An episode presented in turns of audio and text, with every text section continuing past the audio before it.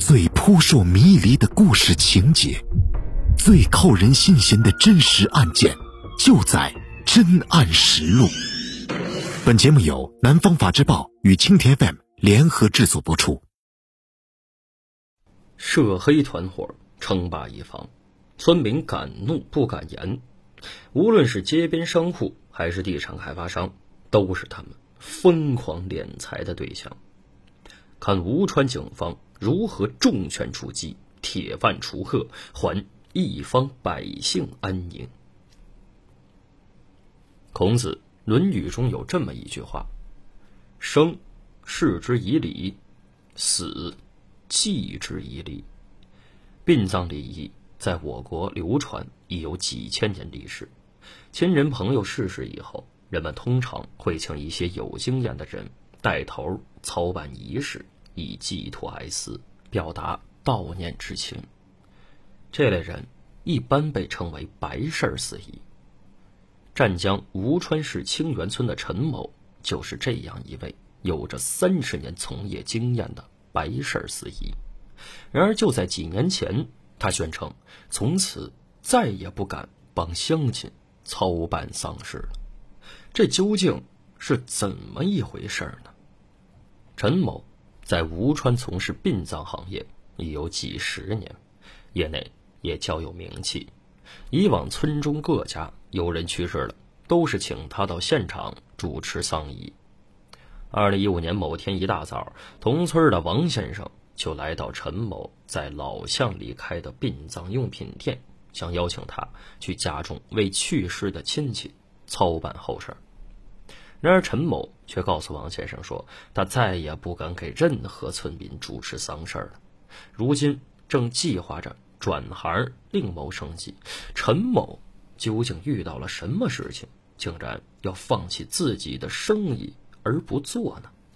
陈某说，就在不久前，同村一名叫陈博（化名）的人找到了他，要与他合伙做殡葬服务生意，但遭到了他的拒绝。于是，陈伯怀恨在心，便伙同一帮人对陈某进行了绑架，甚至殴打，恐吓他从此退出该行业。陈某为了维持自己的正常生意，冒着风险继续接了一宗业务。不料，陈伯得知情况后，立马又带领着二十多人直接来到丧仪现场，滋事捣乱。以后，陈某迫于压力。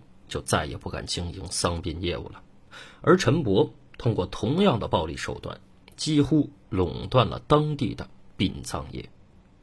面对这种局面，王先生不得不硬着头皮去找陈伯，但令王先生没想到的是，自己就此碰上了一个更糟心的事儿。原来，自从陈伯伙同一帮人采取暴力、胁迫等手段垄断了当地的殡葬行业后，当地群众举行一次殡葬仪式的价格，从原本的七八千元飞涨到了一两万元。群众中甚至还流传出“不敢死，死不起”的怨念。而受害者及相关知情群众也因为担心遭到该团伙成员的打击报复，敢怒不敢言，从未报警寻求过帮助。警方初步了解到，陈博是吴川市区海滨街道博茂居委会清源村的村民。二零一零年以来，无业在家的陈博将博茂附近的社会闲散人员聚集到他手下，专门从事一些违法犯罪活动。湛江吴川市公安局扫黑除恶办民警称，这伙人主要的以清源村为主，当地的方言叫博茂话。于是，在博茂当地，“博茂仔”便成为了陈博等人的代号。“博茂仔”本来这个词语是没有贬义的意思，指的就是一个地区的人。但是因为这伙人在社会上多次作恶，从而使“博茂仔”这一称呼变成一个贬义词，变成一个在吴川市区闻虎色变的一个词语。有黑扫黑，无黑除恶。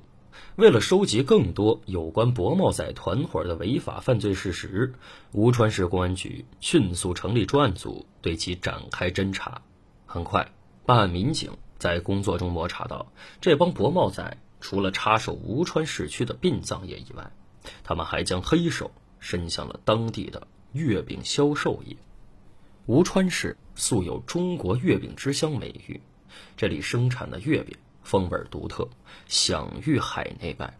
据不完全统计，仅吴川市每年就生产出近九千多吨的月饼，而且消费市场广阔。每年中秋节前，吴川市各大商区都会举办月饼集市，场面十分火热。而陈伯一伙人早就对这块肥肉垂涎三尺。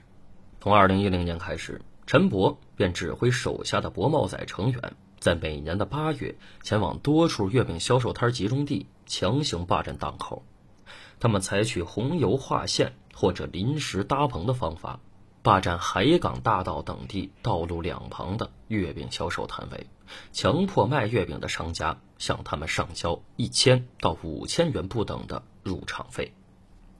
起初，月饼销售商刘女士并不愿意上缴这笔额外的不明费用，认为这帮人光天化日之下并不敢胡作非为。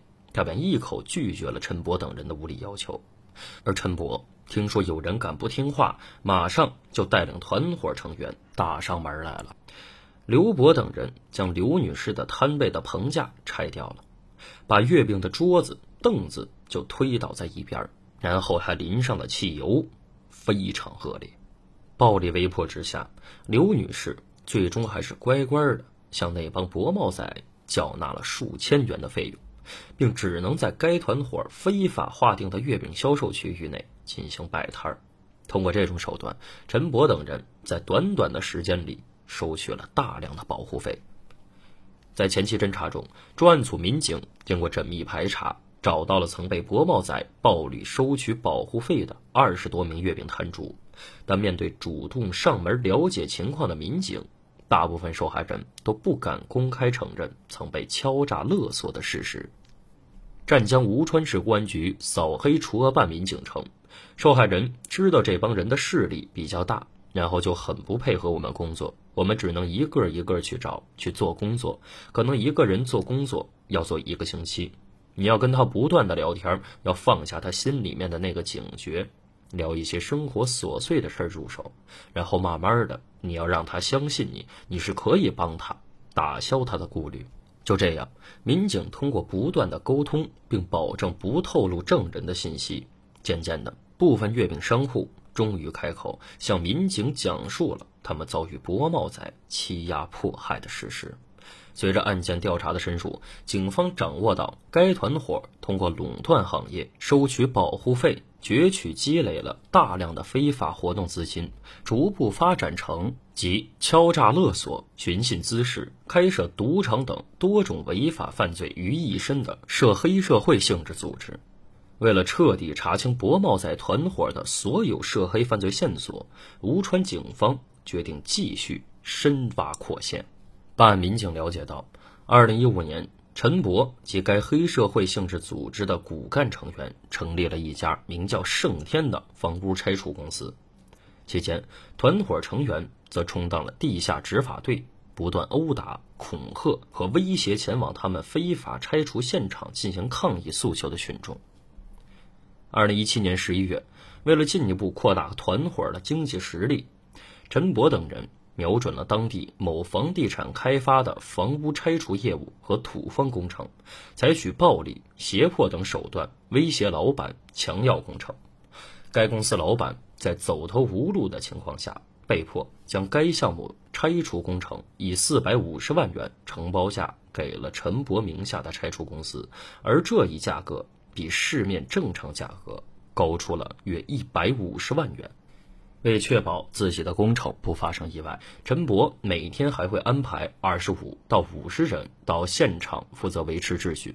如果发现有外人阻挠，就采取暴力手段进行打击报复，并给这些打手每天发放两百元的辛苦费。此外，办案民警还摸查到，二零一九年二月。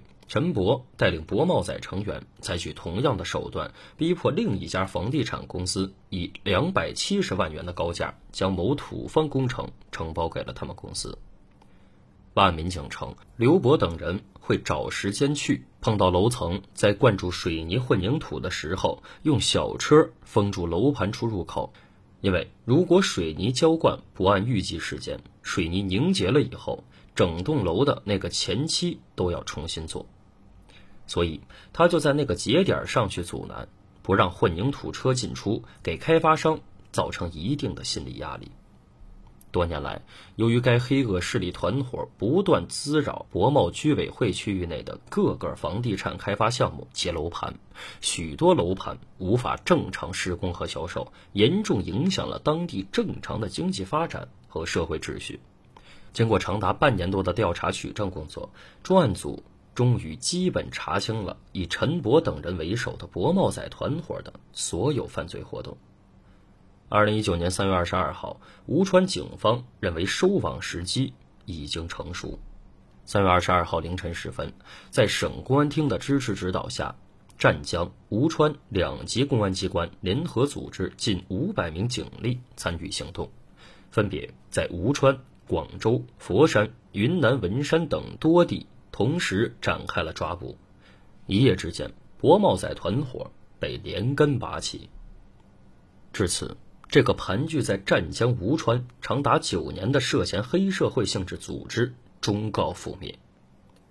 行动中，警方共抓获包括陈博（化名）在内的组织成员三十二名，缴获扣押小轿车、管制刀具、银行卡等涉案物品一大批，冻结资金一百零八万元。该涉黑组织骨干成员被成功抓获后，以往被他们长期欺压的百姓。终于敢于出来作证了，一时间，专案组又接连收到了大量群众举报该团伙犯罪活动的相关情况。而在审讯中，犯罪嫌疑人在警方城市的铁证面前，也早已无从抵赖。如今，吴川市内的社会治安又恢复到了往日的稳定和谐，昔日称霸一方的博茂仔风光不再。接下来。等待他们的将会是法律的严惩。